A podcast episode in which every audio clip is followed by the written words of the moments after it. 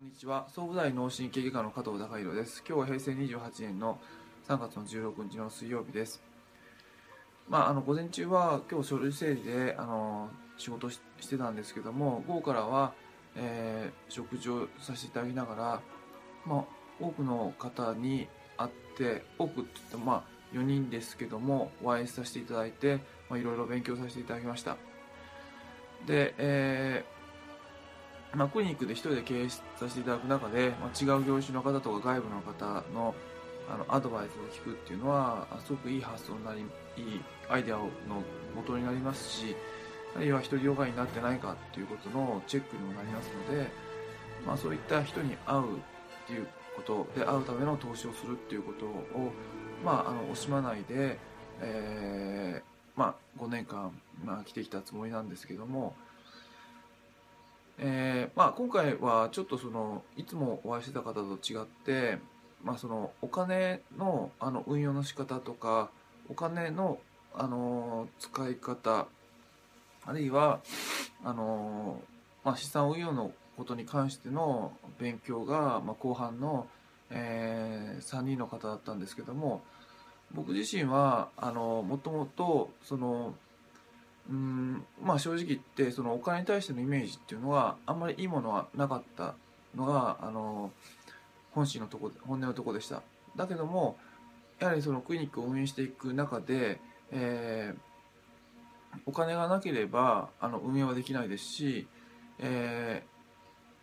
ー、お金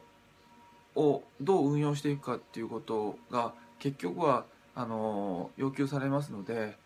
やはりしっかりあの勉強していきたいなとあの思いました。でまああの第一印象としてお金はその、まあ、嫌な印象を持ってますけどもあの、まあ、日々の現実の世界の中でお金があれば解決されることっていうことは現実的に多いですしよくよく考えてみるとお金っていうのはまあその価値をそういった、えーまあ、貨幣お金に変える単なる手段であるので、まあ、手段を利用して、まあ、自分自身がどういうふうなあのそのパフォーマンスをしていきたいかっていうことで、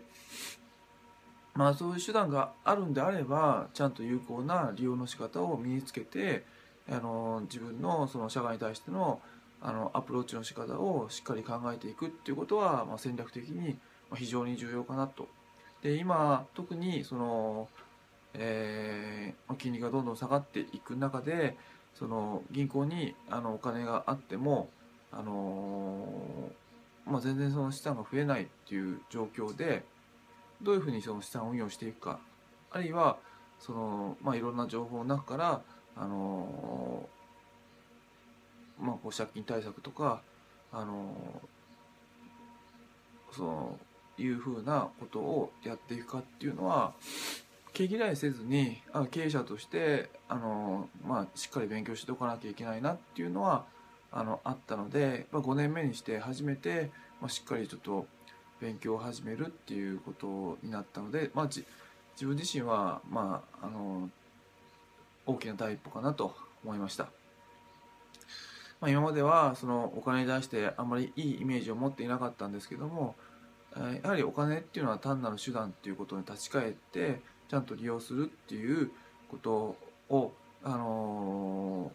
ー、気持ちの中で入れていけば非常にお金は有効利用できて、まあ、人を幸せに導いてくれるものではないのかなと思いましたので、あのー、まあ、勉強を始めてあったことを、まあ、あの今日お話しさせていただきました。今日は以上です。